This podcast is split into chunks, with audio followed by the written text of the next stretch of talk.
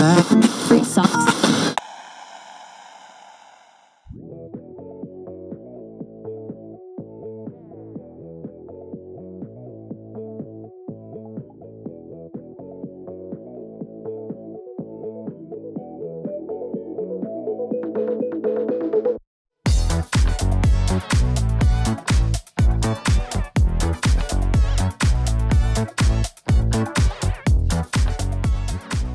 Bom dia, boa tarde, boa noite. Está no ar mais um The Premier Show. A Premier League voltou, meus amigos. É isso mesmo. O campeonato mais disputado, mais divertido, mais intenso, mais gostoso, mais cheiroso do mundo, novamente disponível quase toda semana para o nosso deleite. E com isso, é claro, voltamos com o nosso querido podcast e estamos prontos para analisar essa primeira rodada do campeonato. E que rodada! Para me ajudar nessa tarefa, nossa querida fundadora, dona da Premier League lá no Futuri, Michele Silva. E aí, Michele? Caio, primeiro que eu divido esses cargos aí com muita gente boa, felizmente, é, que me ajuda muito, né, me incentiva e que também produz muito conteúdo. Aqui no Twitter e no Futuri. Mas muito bom estar aqui, vamos falar dessa rodada aí, bem movimentada, muita coisa legal aconteceu, muitos jogos interessantes. E um dos, um dos meus favoritos da rodada até agora é um dos que a gente vai falar. Legal, Michele, vamos sim. É isso, amigos. Vamos comentar sobre esses jogos, os principais da rodada, depois da transição.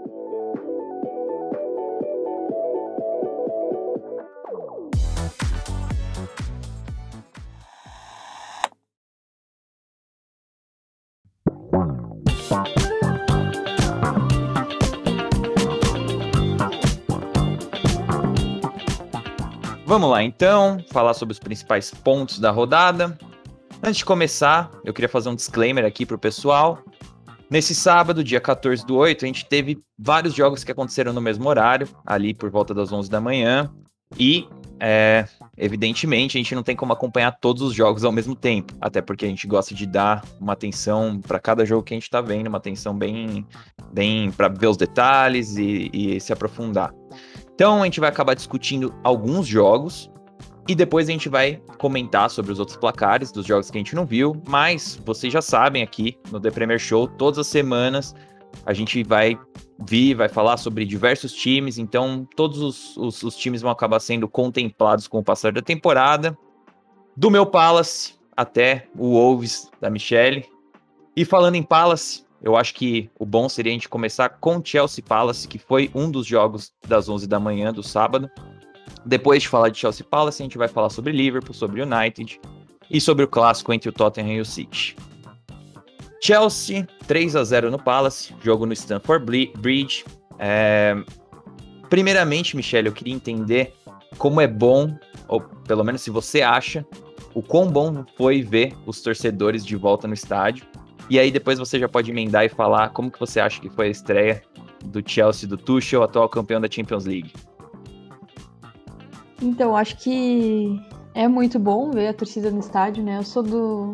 Eu tenho a mentalidade, pelo menos, acho que tu compartilha dessa mentalidade também, de, de que o futebol sem pessoas não é nada, né? Pode ter a bola, pode ter o gramado, pode ter as linhas, o melhor estádio, dinheiro, enfim. Se não tiver gente, gente para jogar, gente para treinar, a gente no estádio, gente para torcer, não faz sentido. Então, ficou aquele vazio no coração da gente, né, dos, da, da, última temporada, assim, né, dos, dos, dos, últimos jogos, enfim, de realmente não ter torcida, né, e só que, claro, que a gente entende, né, tudo que eu falo no sentido de, de sentir a falta da torcida é sabendo que não tinha como haver torcida justamente pelo bem das pessoas, né, e é até uma loucura quem pensa que dá para ter qualquer tipo de flexibilização, seja relacionado ao futebol ou qualquer outra área, em um contexto em que a pandemia está descontrolada. Não preciso citar nomes, não preciso citar países, é, mas falando sobre a torcida, é muito bom ver a torcida do Chelsea, enfim, a torcida do, das outras equipes também nos estádios. A própria torcida do United, que para mim deu um show à parte também. É, a torcida do Brentford, né, depois de 74 anos, se não me falha a memória, voltando aí à elite do futebol. aquele torcedorzinho chorando, aquele senhorzinho.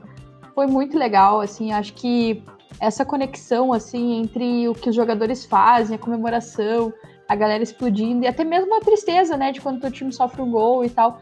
Tudo isso faz parte do futebol, tudo isso ensina alguma coisa, tudo é muito bonito, eu acho que é sempre legal de ver e transforma a experiência, né? Eu acho que a Premier League ela já é uma liga muito especial, é uma das melhores ligas do mundo, se não a melhor, e isso ter a torcida torna tudo ainda mais especial, porque já é um jogo de muita pressão, muita intensidade, né? E aí você tem aquela coisa do público, é, torna tudo melhor.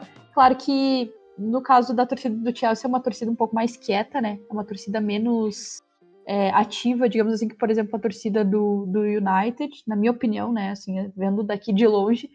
Mas é, se viu também a torcida do Palace fazendo muito barulho. Se não me engano, foi nesse jogo que é, um dos correspondentes mencionou no, durante a partida que a torcida visitante estava fazendo muito barulho.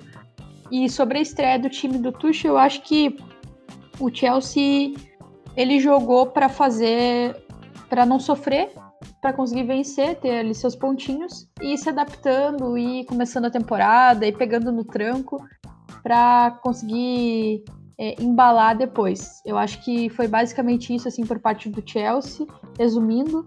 E aí tem os destaques individuais, e fica aí que a gente vai falar mais adiante.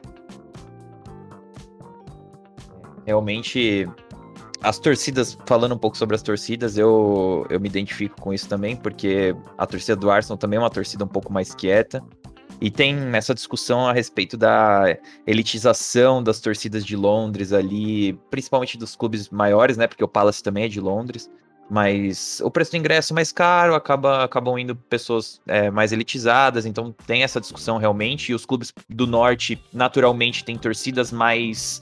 É, vamos colocar assim, de origem mais operária, né? Porque Manchester é uma grande cidade é, fabril, mesma coisa se aplica para Liverpool, são torcidas mais. mais é, populares, vamos colocar assim, e que se entre... parecem se entregar um pouco mais, né? Mas, enfim, de qualquer forma, foi muito bonito. Eu acho que é, a torcida do Chelsea na temporada passada a gente já chegou a, a, comentar no God Save the Game lá a respeito da manifestação deles contra a Superliga. Então, assim, todas as torcidas é, fazem sua parte e foi muito bom ver eles de volta no estádio.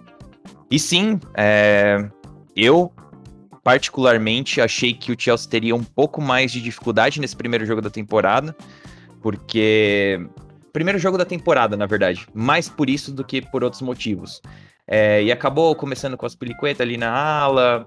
É, o, o Tchalobá, que a gente vai comentar agora, eu vou perguntar para você, é, começou como titular e eu não esperava que ele fosse ter. Não sei se personalidade é a palavra, mas que ele fosse se encaixar de uma forma tão, tão lisa no, no time principal.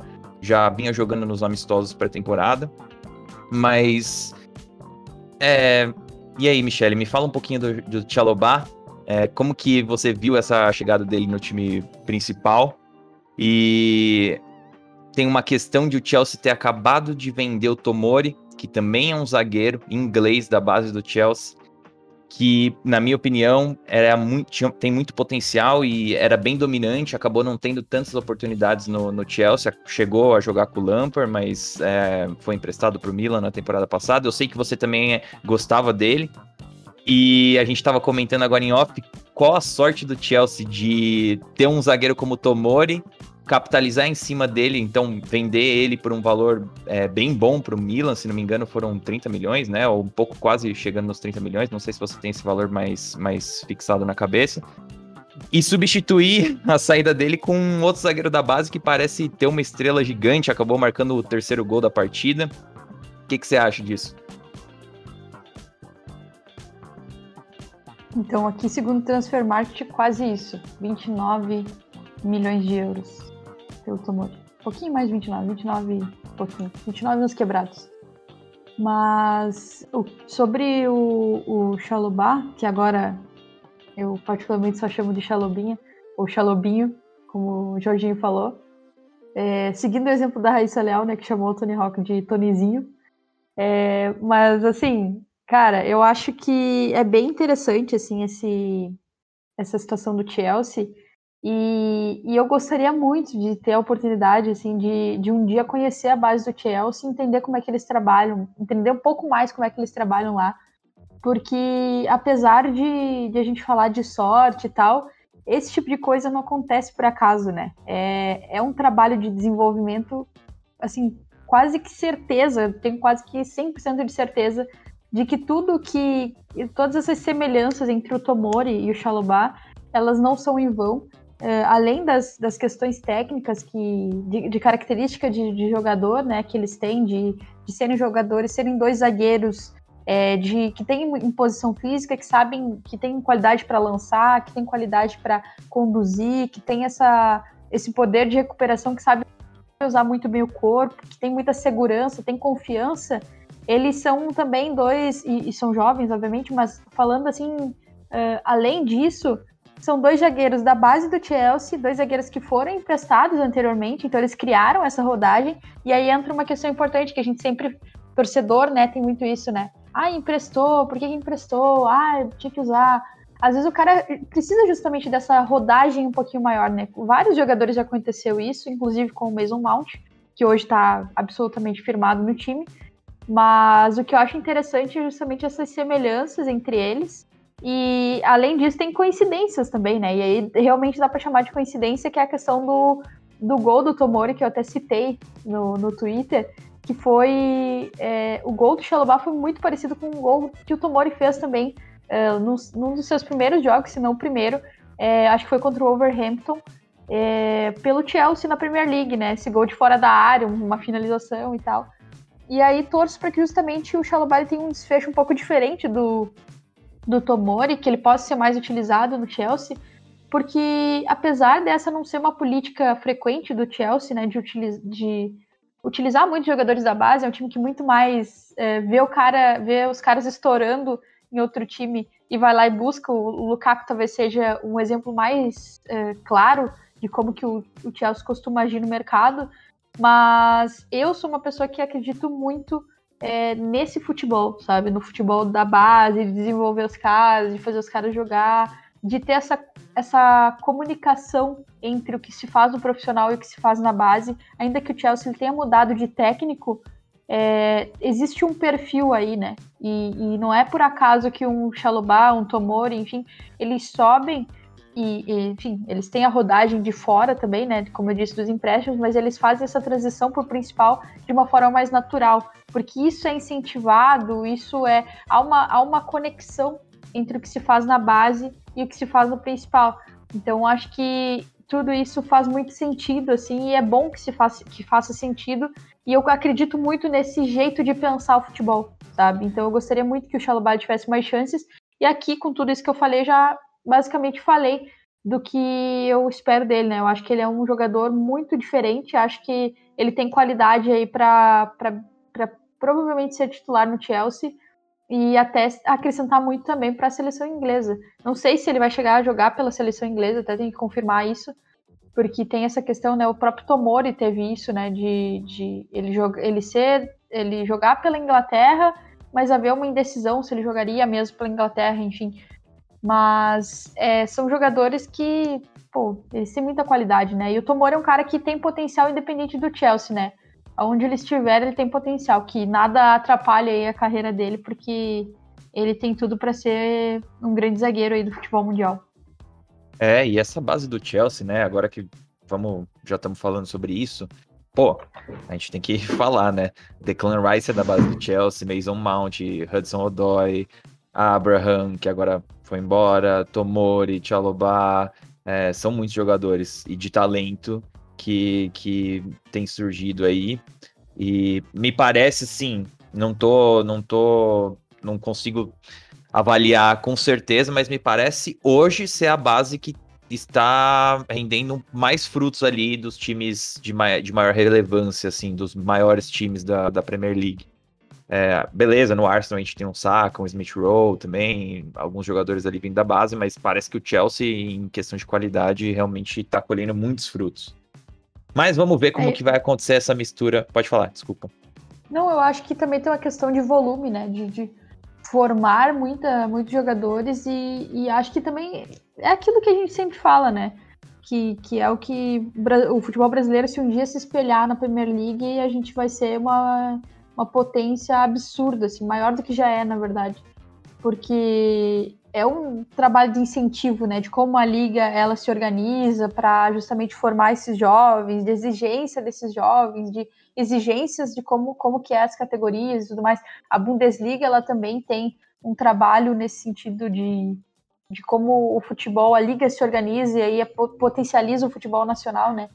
Mas enfim, isso aí já é fugir muito é, E eu pauta. acho que você falou que, que a gente pode falar um dia, e realmente eu acho que é um assunto que a gente pode falar, porque tem uma questão de, querendo ou não, de diversidade cultural ali, porque a gente vê os dois países hoje que eu acho que tem as bases mais fortes, a Inglaterra e a França, é, são dois países que têm uma miscigenação muito grande, então tem uma genética muito fortalecida. São jogadores que realmente se destacam fisicamente e, e tecnicamente e tem um pouco dessa cultura também do futebol de, de rua, que também estimula outros atributos do jogador. Não é uma coisa tão sistematizada, ela começa a ser sistematizada mais para frente da carreira do jogador, então já mais ali no sub-15 para frente, onde ele já tem todos esses essas essas é, esses recursos do futebol de rua, do futebol de, de quadra, do futebol de, de, criança mesmo.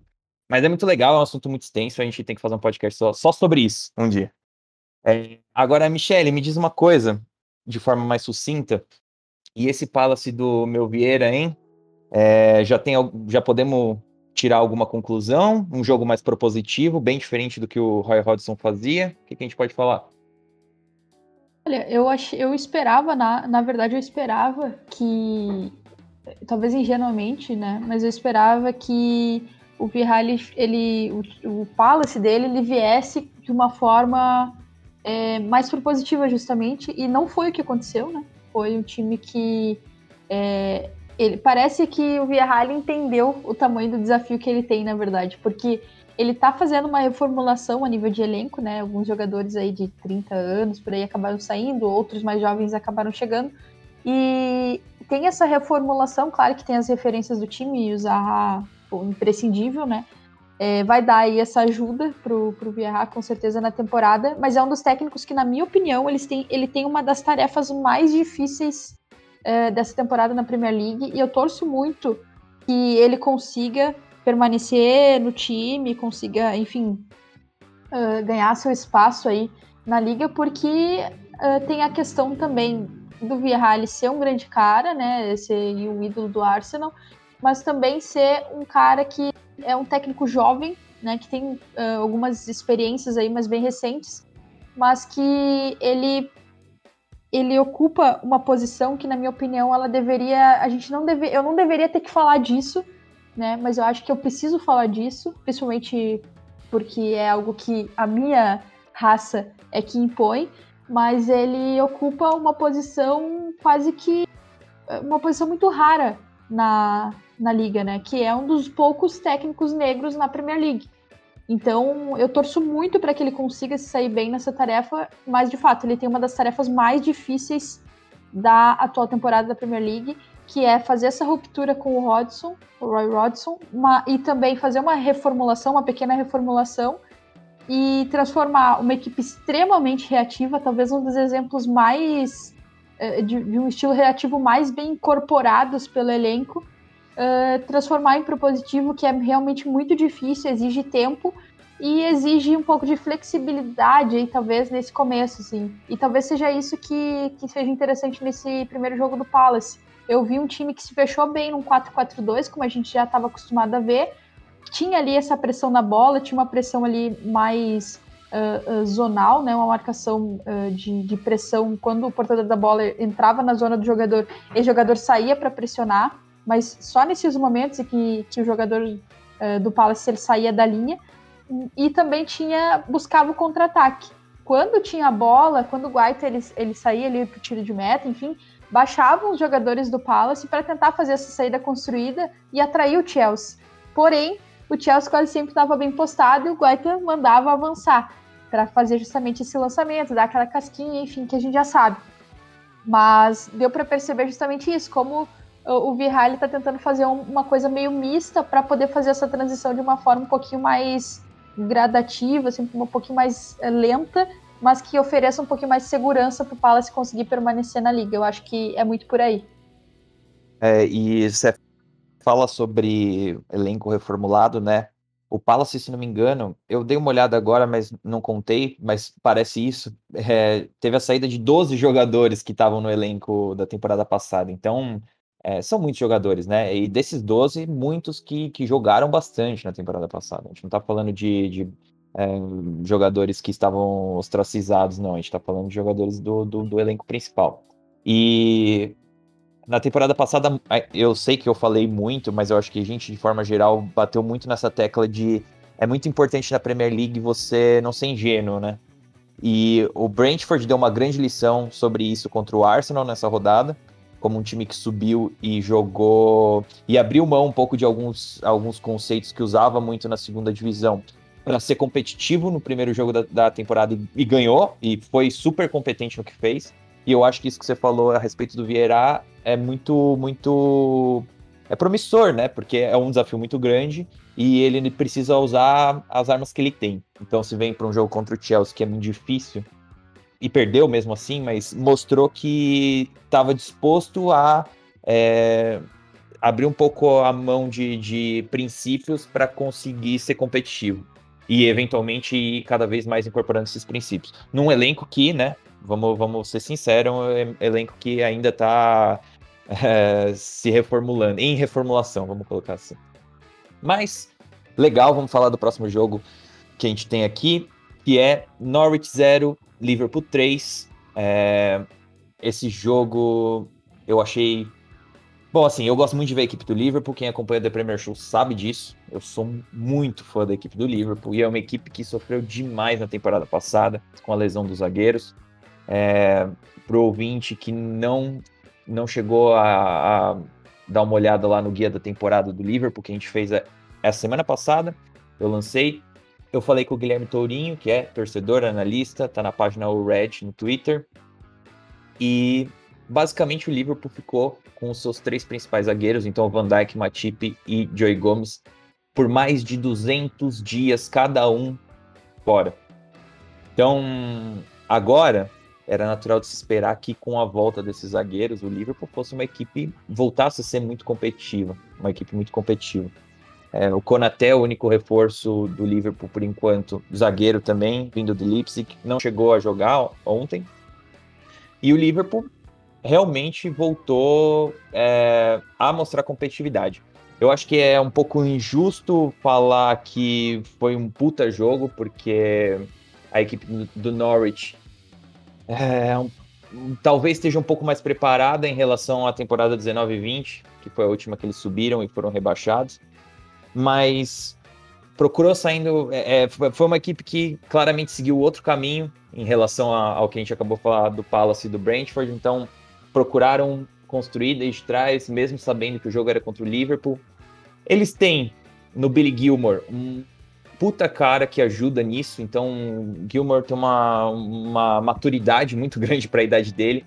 Billy Gilmore jogou no, no pivô, no single pivô, então recebeu uma pressão alta da equipe do Liverpool. Isso ajudou muito o Liverpool, porque quando eles enfrentam um 4-3-3, eles têm muita mais, muito mais facilidade de pressionar da forma tradicional deles, também num 4-3-3. O Liverpool conseguiu traduzir uma certa superioridade ainda no primeiro tempo em, em gols. Então, faz o 1 a 0 ainda com jogando com o Jota, começou jogando como titular. Firmino que teve na Copa América com o Brasil, começou no banco. Fabinho também começou no banco. Então, o Liverpool veio com o Milner na, na base do, da trinca deles e o Keita e o Oxley Chamberlain, Chamberlain, que também é um cara que se lesionou bastante na temporada passada e normalmente se lesiona bastante. E depois, no segundo tempo, já com a entrada do, do Firmino e do Fabinho, conseguiu dominar muito mais o time do Norwich. E aí é, aplicou um placar um pouco mais tranquilo de 3 a 0 A gente tem que mencionar que no primeiro tempo, ainda um pouco enferrujado, o Van Dijk acabou permitindo algumas chances ali da equipe do, do Norwich, a zaga de forma geral, né? O sistema defensivo de forma geral, mas são bolas que eu imagino que num, num dia mais de ritmo maior a defesa do Liverpool não, não deixaria acontecer, mas o Norwich acabou tendo algumas chances ali no primeiro tempo, mas nada que fosse causar muito muito estresse para o time do Liverpool. Foi uma vitória relativamente tranquila. Me deixa um pouco preocupado essa questão do Norwich de agora sem o Buendia, que acabou sendo transferida para o Aston Villa. Ainda com o Cantwell e com o Puck, que são duas constantes em relação à temporada 19-20, mas com o empréstimo do Billy Gilmore vindo do Chelsea, que é mais um jogador da base que a gente esqueceu de mencionar no bloco anterior, me deixa um pouco preocupado essa questão de eles não abrirem mão um pouco de conceitos de, de princípios na hora de jogar contra times que são superiores. É... Michele, eu sei que você deu uma acompanhada por cima desse jogo, talvez não como gostaria, mas o que, que você, você tem alguma coisa para acrescentar, para falar? Então, eu acho que eu concordo muito com o que tu falou. Uh, acho que também é, é bem difícil, assim, para um time como o Norwich de novo estrear na Premier League contra o Liverpool, né? É, a outra vez que o time tinha subido também foi contra o Liverpool, a estreia. E, e é muito difícil, assim. Eu acho que não havia muito que o Norwich fazer, sinceramente. Gente, é difícil falar isso porque a gente tem aí muitos casos, né, de, que, de times que conseguem derrotar esses super gigantes e tal, né? E se, e se o que o Klopp falou com relação ao City e o Chelsea, PSG, enfim, sobre finanças, é, fazia sentido na, nessa comparação Liverpool com esses times, o que dizer da comparação Liverpool e Norwich, né? Então tem essas disparidades e é muito difícil você conseguir vencer isso em campo, né? Principalmente quando você tem um grande time como o Liverpool, um grande técnico como o Klopp do outro lado. E então eu não sei muito o que que o, o Norwich ele podia ter feito de muito diferente assim, mas é, teve algumas coisas que me deixaram feliz assim com relação ao Norwich, ainda que tenha essa questão do Buendia, que seja um cara que, que enfim, não, que o Norwich não vai mais poder contar com ele, é, que já colheu, inclusive, muito, muitos frutos do futebol dele, talvez até por mais tempo do que, se, do que seria normal, considerando a evolução do Buendia, o quanto ele estava preparado para dar esse salto. É, é, um time que vai precisar se desenvolver e, e, e, e se achar em campo sem o seu principal jogador, né? E que o mesmo acontece justamente com, com o time para o qual o Buendia foi transferido, né? Que é o Aston Villa, precisar lidar, lidar com a temporada rolando sem o Grealish. Mas eu acho que no, no caso do Norwich tem toda uma questão de dificuldade maior, tudo isso que, que a, gente, a gente já citou, mas tem boas notícias. Eu, eu gostei muito da, da partida do Pierre Melo, gostei muito da partida do, do Cantwell, que já é um, um cara que já é, já é uma certeza aí do Norwich. Os, o Max Aarons também, é, acho que, assim, de, de, maior destaque mesmo, assim, para pontuar, que eu acho que vão ser caras realmente diferentes é, para o que o, o Norwich decidir fazer, seja lá propor ou ser mais reativo, o Rashika e o Gilmore. É, são caras muito diferentes, assim, o Rashika, ele tem muita qualidade, ele tem muita qualidade técnica, e ele tem algo que é muito diferencial, assim, na Premier League, que, que faz o cara se adaptar muito rápido à liga e, e até ser, ser potencializado pela liga, digamos assim, que é essa velocidade de, de tomada de decisão. É, ele toma a decisão muito rápido, ele tem a qualidade técnica para fazer o que ele está pensando. Então, é, é, um cara realmente muito diferente desse Norwich. Achei que foi uma excelente movimentação de mercado. E o Gilmore é um cara que eu já falei muitas vezes dele, nem vou me estender muito, que é extremamente promissor, né? A Escócia tem um, um meio-campista e o organizador de, de meio-campo, de, de saída de bola, de desenvolvimento do jogo, que, enfim, de muito potencial. Então, acho que o Norte não, tem, não, não havia muito o que fazer nesse jogo, nesse confronto contra o Liverpool. Nos próximos vai precisar ser um pouquinho mais sólido, principalmente defensivamente, né, que é algo que já se cobrava desse time. Uh, se vai fazer isso tendo a bola, se vai fazer isso com o Gilmore no single pivô, como tu falou, é, é uma questão de se pensar mesmo, mas acho que nesse jogo especificamente não sei se tinha muito o que o Norwich fazer. É, eu, o que me pega um pouco nessa questão do Norwich é, por exemplo, no primeiro gol ali, a gente vê uma, uma transição quase que forçada, porque o Norwich acaba subindo bastante e deixando um espaço é, vamos falar, eu não quero falar de forma pejorativa, porque Daniel Park faz um grande trabalho, assim, é, posso ter minhas, meus, meus, meus problemas com essas escolhas e decisões que ele toma em relação à forma da equipe jogar na Premier League, mas assim, a gente não pode tirar o mérito de um cara que subiu com o Norwich duas vezes, mas é, deixou um espaço gigante, assim, Alexander Arnold com muito tempo na bola e acaba, e aí a gente, e teve uma situação que me chamou muita atenção, que é, são os três atacantes do Liverpool atacando a área contra os quatro defensores do, do Norwich, isso é muito difícil para os defensores do Norwich ali, eles beleza, estão em superioridade entre aspas, mas a gente sabe que 3 contra 4 numa movimentação correndo para trás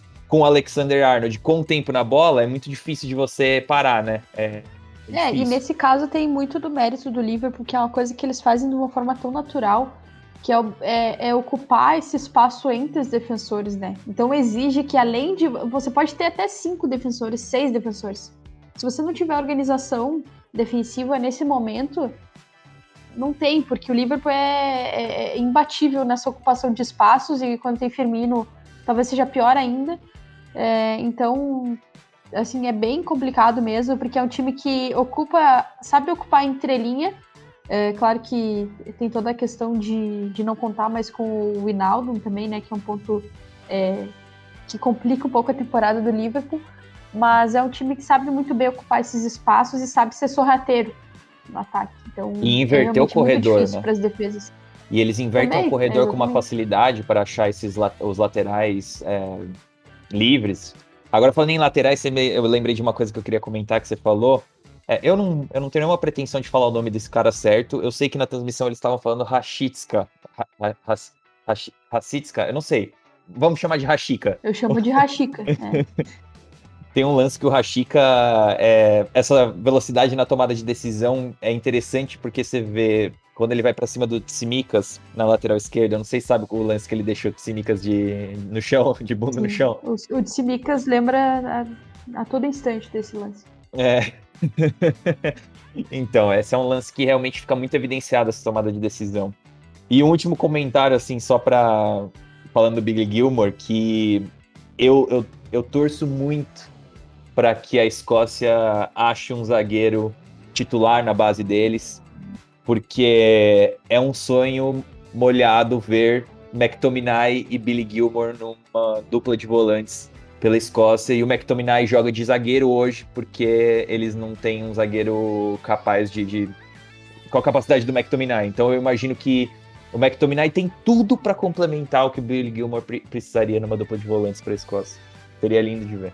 Ô, Escócia, fala com o Chalobah lá, ver se ele não quer se naturalizar, alguma coisa assim.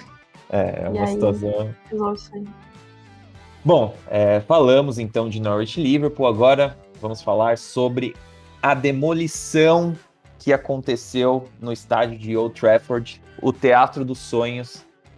E foi um sonho mesmo. Sonhos destruídos. É, foi um sonho de várias formas. Sonhos destruídos do Leeds, é, sonhos de jogadas bonitas, lances, gols, o futebol é isso, lances bonitos do Pogba, Bruno Fernandes e, e, e, também sonhos porque o jogo foi às 8 horas da manhã do sábado e é meio difícil acordar nesse horário, mas a gente foi compensado. É um jogo que eu tava comentando com o Lucas Filos, para todo mundo conhece, quem não, como eu falei no, no, no guia da temporada, quem não conhece o Lucas Filos, em que pedra você está? Sobre, é, abaixo de qual pedra você está no universo. É, que esse é matchup é... que apareceu na TV, né? Exatamente, no intervalo do jogo. Você acredita, menina? Nossa, eu, eu fiquei 100% surpreso. Sabia que era ele. É. A hora que passou assim, ah, vai ser um torcedor, eu digo, bah, tinha que chamar o Filos. Até comentei com ele. E, enfim, é, tava comentando com ele e é, esse matchup é muito favorável para o United, esse matchup com o Leeds, porque o Manchester United, apesar de, mesmo na temporada passada, apesar da, das, das deficiências de elenco que talvez eles tinham e agora estão tentando remediar ou já remediaram, eles sempre tiveram esses jogadores que são muito bons na, na transição e na condução. Então é mais fácil para o time do United quebrar essa marcação homem a homem que o Leeds impõe no meio campo. É, na temporada passada a gente viu um jogo que, um dos dois jogos, se não me engano, o segundo jogo em que o McTominay destrói o jogo e marca dois gols, se não me engano. E, ontem, e no sábado, novamente, ele, ele recebe a bola várias vezes. É, ele tem muita facilidade, ele é muito físico, né? O que a gente acabou de falar. Então, e ele é, tem condução, ele tem é, qualidade no passe. É, ele não é simplesmente um meio-campo destruidor. Pelo contrário, ele é muito mais do que isso só. E para ele, parece até um trabalho de criança é, receber a bola nas costas da marcação e, e não deixar a marcação chegar nele. É um matchup muito favorável. A gente viu um show do Bruno Fernandes que também tem essa, essa investigação de espaços, assim, vamos colocar. Ele não é um. É, não acho que ele seja um. Qual é a palavra mesmo? Em alemão, Michele, me ajuda você que tem um alemão fluente. É. Que nem o Miller.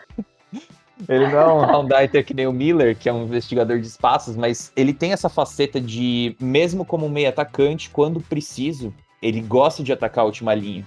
É, lembra, Assim, eu acho que o Mason Mount faz isso melhor, mas o Mason Mount também é um meio atacante que, se você for pensar no, nas origens ali no começo, tinha muito essa, essa, esse, essa função de atacar a última linha, de ir procurar os espaços entre o zagueiro e o lateral, é, buscando o half space ali na linha de fundo, ou essa bola em profundidade. Então, um grande jogo do Bruno Fernandes, grande jogo do McTominay. E aquilo que a gente chegou a comentar no guia da temporada, quem não ouviu, vai lá ouvir, ficou muito bom, com o Lucas Filos Pogba na linha de meias, né? Que, na minha opinião, é a melhor forma de utilizar o Pogba. Ele tem as suas características é, exploradas da melhor forma, é, é, exacerbadas, vamos colocar assim. Ele não precisa ter tanta segurança no, no passe, na, ele pode arriscar um pouco mais. Ele tem, mesmo tendo obrigações defensivas, é uma obrigação um pouco mais alto no campo, onde ele não arrisca expor o time numa investida um pouco menos correta, menos certa, então ele pode arriscar também um pouco mais na forma de marcar. E ele é um cara muito físico também, que consegue, que tem essa, essa facilidade de se desmarcar e de proteger a bola, principalmente de frente para o gol. Talvez não tanto de costas para o gol, mas de frente para o gol tem essa, essa característica. E o Leeds, enfim, é... a pergunta que eu tenho para você, Michele, é porque, assim, o Leeds é uma equipe que eu não espero que vá sofrer tanto como sofreu contra o United na Premier League. Na verdade, a temporada passada do Leeds foi, assim, eu fiquei muito feliz. A gente não sabia muito o que esperar, né? Porque Bielsa, loucura, mas uma coisa que me chamou a atenção, tentando achar, é, concatenar na minha cabeça por que, que o Leeds teve tanta dificuldade no jogo de ontem, porque foi abaixo, na minha opinião. Mesmo com esses fatores de, de, qualidade do United, nem tanto de deficiência do Leeds, mas de qualidade do United, foi um pouco abaixo. E você acha que isso pode ter sido por causa da ausência do Calvin Phillips, que jogou a Euro e ah, voltou mais tarde aos treinamentos e não foi, foi relacionado, mas acabou não entrando, não sendo titular? Uh, eu acho que sim porque eu vejo o Phillips como uma peça fundamental para a execução da ideia do Bielsa no Leeds. É, principalmente é porque assim, para mim, ele é um cara muito influente. Ele é influente para fazer essa pressão pós-perda, ele é influente para fazer essa organização na saída, gerando essas triangulações, e ele vai avançando pela sua faixa mais central do campo, e aí faz com que uh, o Leeds ele tem opção de triangulação por todo o campo. Ele vai fazendo essa circulação ali pelo centro e vai gerando muita opção para o Leeds. E para mim foi o que faltou, porque ainda que o Leeds ele não tenha ido com meio campo ruim, eu não acho que seja isso, mas sentiu falta em muitos momentos de ter esse cara como o Phillips para ser essa opção de passe ali mais próxima, sabe? Parece que o passe depois que o Leeds recuperava a bola e acionava, enfim, um dos seus atacantes, o passe que ia pro o penúltimo passe, digamos assim, antes do último passe que, que enfim, seria pro, pro goleador, pro cara que tá chegando para fazer o gol, esse penúltimo passe que fazia, faria essa transição uh, ofensiva lá dar certo, ele não estava saindo redondinho, não estava saindo legal. Eu acho que o, o Phillips, ele é o cara que ajuda nesse sentido. E aí o Leeds sentiu falta mas eu acho que o United teve uma proposta muito boa, que foi muito bem executada, que inclusive é algo que eu vou falar também no, na questão do Tottenham e do City, porque primeiro que era um jogo que estava muito a seu favor nesse sentido, porque é, quando o Leeds ele tentava sair com a bola, o United ele tinha uma estratégia de pressão muito inteligente, assim, na minha opinião, que foi de fechar o, o deixar o Greenwood mais solto e fechar com três jogadores atrás dele: Daniel James, Bruno Fernandes e Pogba, fechando esse, esses passes que ligariam a zaga, enfim, ou o Meslier uh, do Leeds a, aos meio-campistas, aos dois volantes. É, e essa, esse bloqueio fez com que o Leeds precisasse lateralizar muito o jogo. E o United estava com as, as, suas outras linhas muito bem conectadas, e tinha o Fredinho e o McTominay logo atrás. Então tinha um suporte para caso o Leeds ele fosse lateralizar o jogo. Então o, a pressão do, do United ela foi muito bem pensada, muito bem executada. A concentração para executar ela durante todo o jogo foi quase que perfeita. E, e aí restaram pouquíssimas opções para o Leeds. Sem Phillips ficou ainda mais difícil. Então, eu não sei se seria um desfecho muito diferente tendo Phillips. Mas eu acho que, além daqui, dessa questão com a bola, no caso do Leeds com a bola, ele também talvez ofereceria um pouquinho mais de segurança ali na, nessa intermediária, o que permitiria, por exemplo, de repente o Bruno Fernandes infiltrar menos, ou o Greenwood fazer esse trabalho de sair da referência, que o United jogou mais sem, sem essa referência, né, mais com o Greenwood se movimentando e aí é, tendo o Daniel James para fazer esses movimentos em diagonal.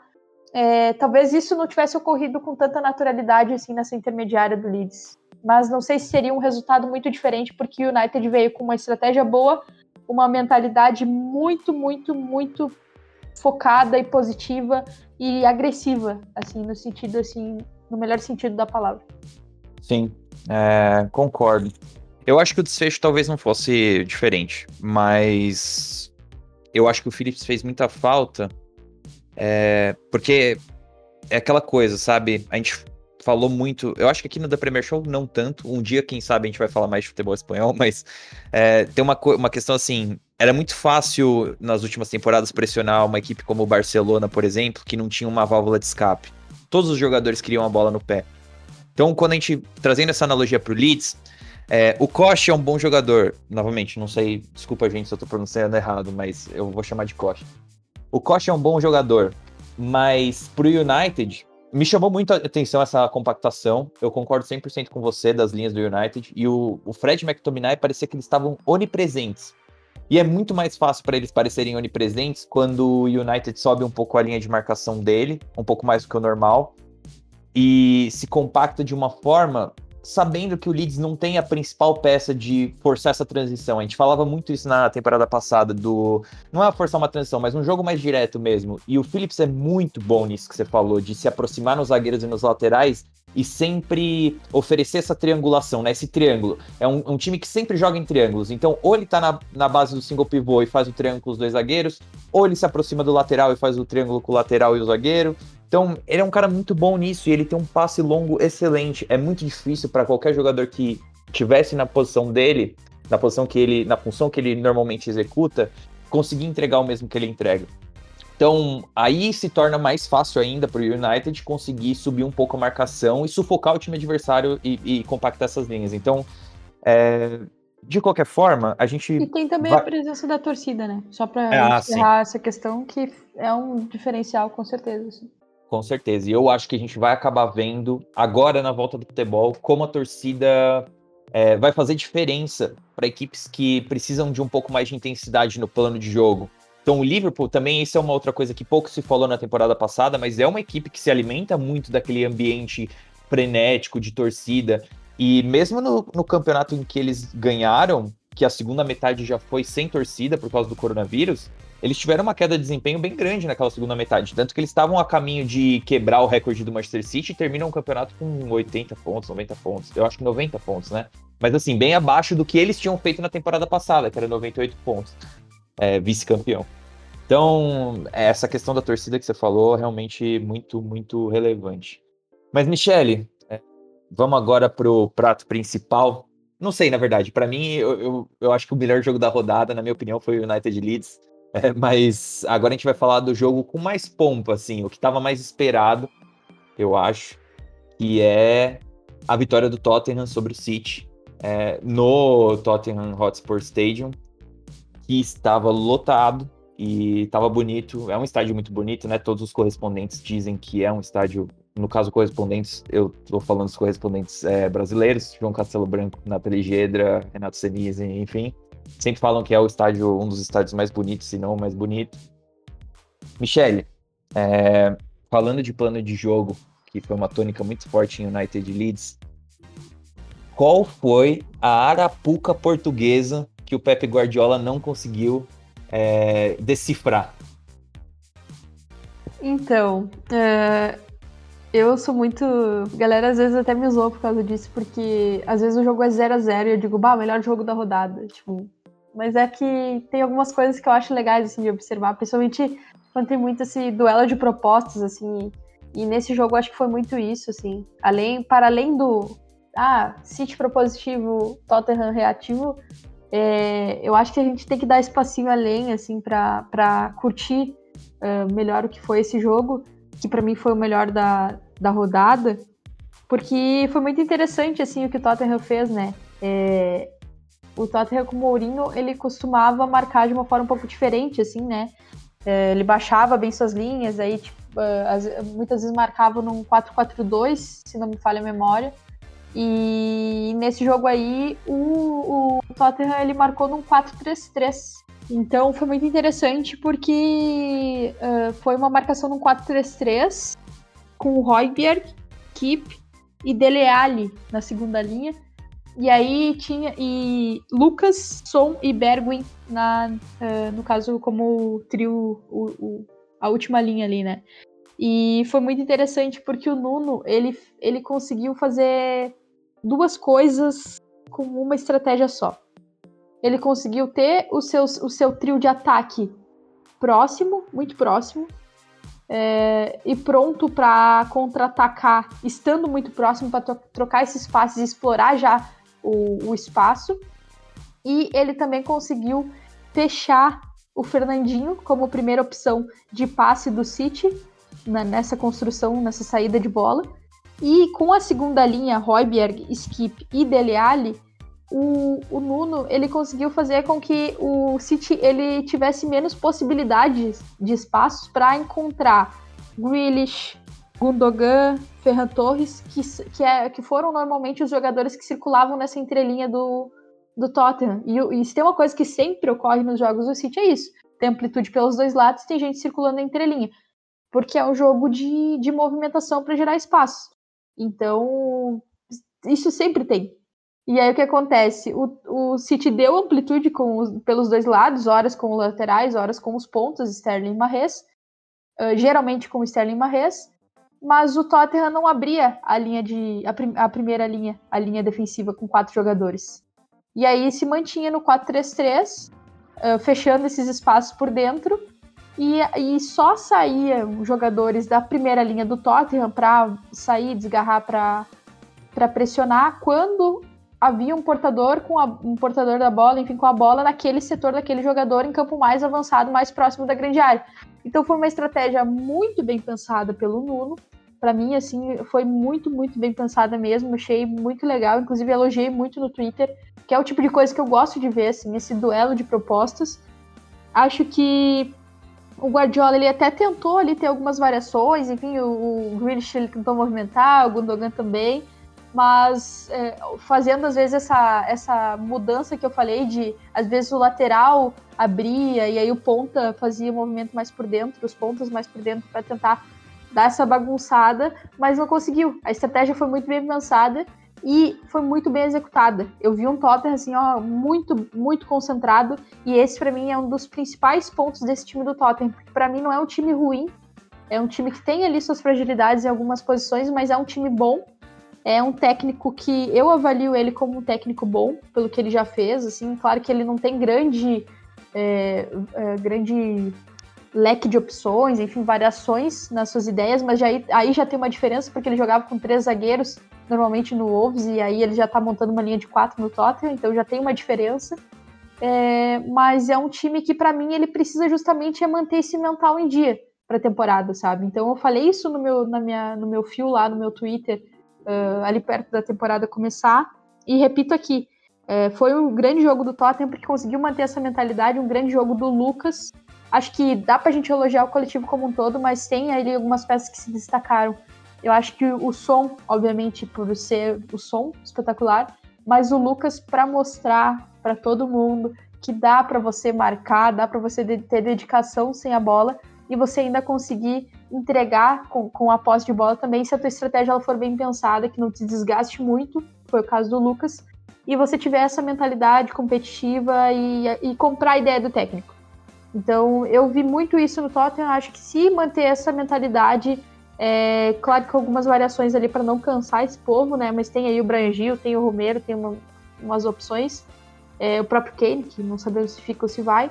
Mas se o Tottenham conseguir manter essa mentalidade e não desanimar diante de um resultado negativo em determinados jogos, acho que pode dar muito certo para esse time. É isso. Assino com a delatora. É... Eu gostei muito do jogo. Eu, eu também.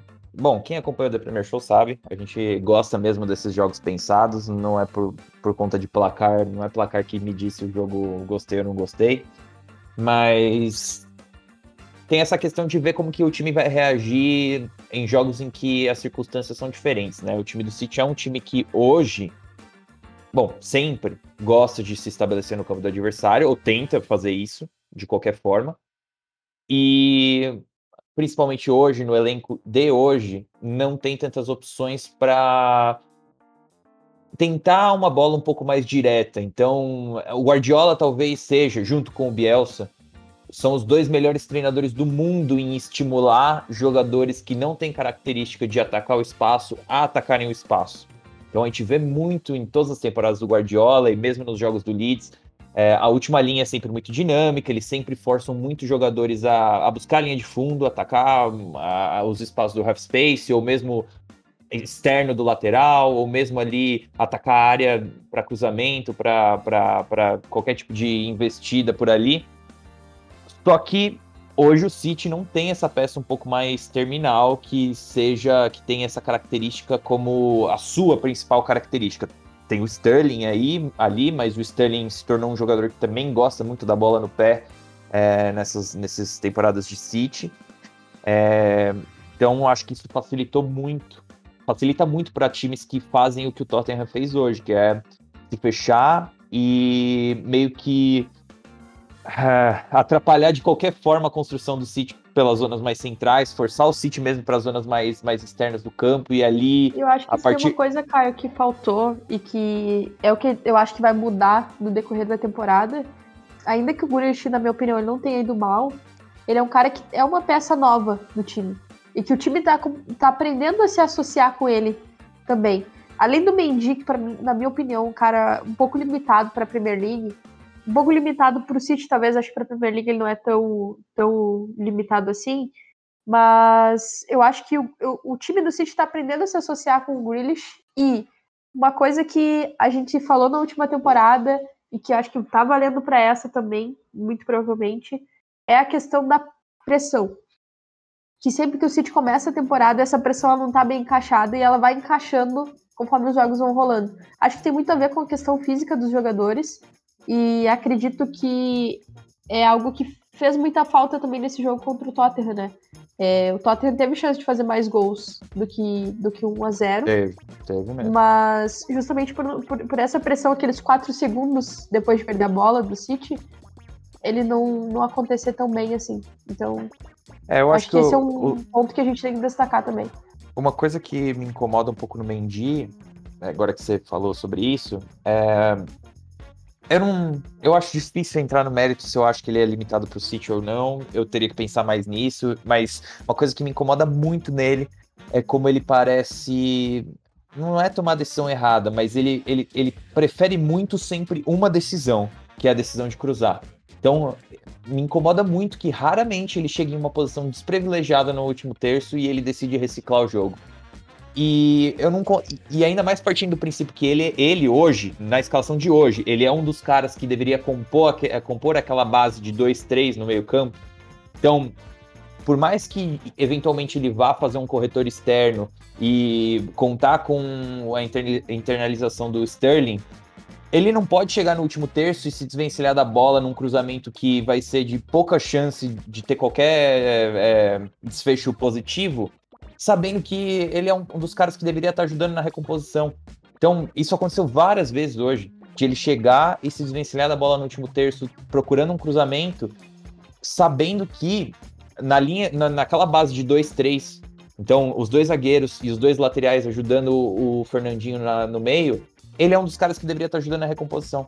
Então, ele, ele acabou deixando muitos espaços no, na transição. E isso é uma coisa que me incomodou pra caramba. Agora, se ele, é, se ele encaixa no City ou não, aí, puta, é uma coisa que eu não, não sei se eu tenho tanta, tanta. uma opinião tão bem formada em relação a isso. Mas... Eu penso muito comparado com o Zinchenko, por exemplo, ou até com o Cancelo pelo lado esquerdo. Sim. Mas é uma preferência, não é algo. É que o, o, o Mendy, ele tem aquela eu acho que ele é um pouco refém das mudanças do time do Guardiola nessas últimas temporadas. Porque quando ele vem do Mônaco, ele era muito aquele cara que se valia da movimentação do Lemar e do Bernardo Silva para puxar essa marcação. Então ele quase sempre recebia essa bola na linha de fundo livre. Ele vinha chegando, não era uma bola em que ele estava estático e ajudava na amplitude nem nada. Ele sempre chegava na linha de fundo ou chegava no meio, naquele cruzamento da intermediária com vantagem cinética ao adversário dele, e ele fazia o cruzamento, e aí o cruzamento dele realmente é muito bom, quando ele tem esse espaço para pensar e tem opções para escolher dentro da área, que no caso era o Mbappé e o Falcão Garcia, que são puta opções, aí quando ele tem isso, ele vai muito bem. Mas aí ele vem pro City, num City que ainda tinha o Sané, então ainda trabalhava bastante essa bola com o pé natural na linha de fundo pela esquerda. E aí agora simplesmente não é mais dessa forma que o City procura trabalhar as jogadas. Então acho que ele acaba sendo refém um pouco das circunstâncias em que ele chegou no City. Mas é, acho que deu para a gente discutir bem é, City Tottenham. Os outros jogos da rodada que a gente não comentou aqui, eu vou passar aqui pelos placares. Brentford e Arsenal. Brentford ganhou na abertura da Premier League, sexta-feira 13. É óbvio que o meu Arsenal ia aprontar uma. Dois atacantes titulares, Lacazette e Aubameyang, nem, relacionado for, nem relacionados foram. É, a gente não tem notícias ainda sérias sobre o que aconteceu, mas aparentemente eles não estavam se sentindo bem, ou pelo menos é o que o briefing do clube passou para a mídia, de forma geral. O Arsenal perdeu, o jogo foi na casa do Brentford, foi muito bonito, estádio novo, primeira vez lotado. É, enfim, foi um puta jogo. Eu, vocês sabem que eu gosto de falar do Arsenal, mas eu fiz um pós-jogo é, no próprio dia do jogo. Tá lá no perfil do Arsenal em Foco, arroba FC Foco, se vocês quiserem dar uma olhada, ficar sabendo melhor. É, lá também eu acompanho o Arsenal, então eu vou falar do Arsenal aqui, mas é, menos vezes. Tivemos Leicester e Wolves. Leicester com gol do Jamie Vardy é, em casa, ganhou a partida. Bom começo do Leicester é sempre importante que eles comecem fortes se eles querem almejar realmente brigar por um top 4. A gente teve Watford e Aston Villa. O Watford, recém-promovido, ganhou do Vilinha de Birmingham 3 a 2 É um jogo que a gente não vai se aprofundar, mas eu tenho um comentário para fazer. Ele, ele me deixa um pouco. É, ele meio que reforça um pouco alguns pontos que eu tinha na minha cabeça a, a respeito de como seriam essas temporadas, essa temporada dos dois times. O Watford muito forte na transição. Tem o Sar, que é, já, já, já chamava a nossa atenção há duas temporadas atrás, quando o Watford caiu, e marcou um dos gols hoje. E o Villa sem Grealish vai ter certa dificuldade para lidar com blocos mais baixos. Os três gols do Watford foram de contra-ataque. É, claramente o, o Villa tentando martelar o bloco mais baixo e a, a defesa do Watford tendo um pouco mais de dificuldade, porque o Grealish era o cara que temporizava as jogadas do, do, do, Aston Villa. Vamos ver como que vai ser essa temporada. A gente teve também Everton e Southampton. Everton ganhou de 3 a 1, 3 a 1 de virada. O gol do, do Southampton foi do, do novo Adam Armstrong, é o nome do, do jovem que eles contrataram, se não me engano, foi o gol dele. É, o meu Burnley, hum, infelizmente dentro de casa, perdeu de virada para o Brighton. É, gols do Brighton foram cópia, uma cópia do outro, duas bolas que dois cruzamentos de linha de fundo pela direita. E o Brighton atacando muito bem a área. Vamos ver se eles conseguem marcar mais gols nessa temporada. E a gente teve um jogaço no domingo de manhã. Newcastle e West Ham. Newcastle começou ganhando. É, o West Ham empatou, Newcastle fez 2x1, West Ham 2x2, 3x2, 4x2. O West Ham ganhou por 4x2. E talvez aí mais pro meio da semana a gente comente mais sobre esse jogo, Newcastle e West Ham. Michele, muito obrigado pela sua participação, minha querida. É... A gente se vê na próxima. Beijão, fala aí, divulga suas redes sociais, seus trabalhos. Ah, eu acho que o pessoal já sabe, mas Silva Micheles no Twitter. É, mas visitando lá o Twitter do The Premier Show, tem meu nome lá na bio. É, obrigado pelo convite, Caio. Tamo junto. Vou aparecer Ei. mais vezes, prometo. Eu espero, é o que a gente espera. E vamos comentar mais aí as próximas rodadas também. Muito bom gravar contigo, como sempre. E é isso aí. Vamos que vamos que a Premier League começou. Obrigado. E sim, a Premier League começou, a gente tá muito animado, a gente sempre se anima, a gente é que nem cachorro, a gente não pode ver um joguinho de campeonato inglês na TV que o Rababana. Devia ser Labradores da Premier League. Labradores da Premier League, é isso mesmo. Ouvinte, para você fica mais uma vez o meu agradecimento. Comente conosco o que vocês acham dessa rodada frenética, começo de Premier League. A gente tá lá no arroba Premier Show Pod no Twitter. Eu vejo vocês na próxima. Valeu!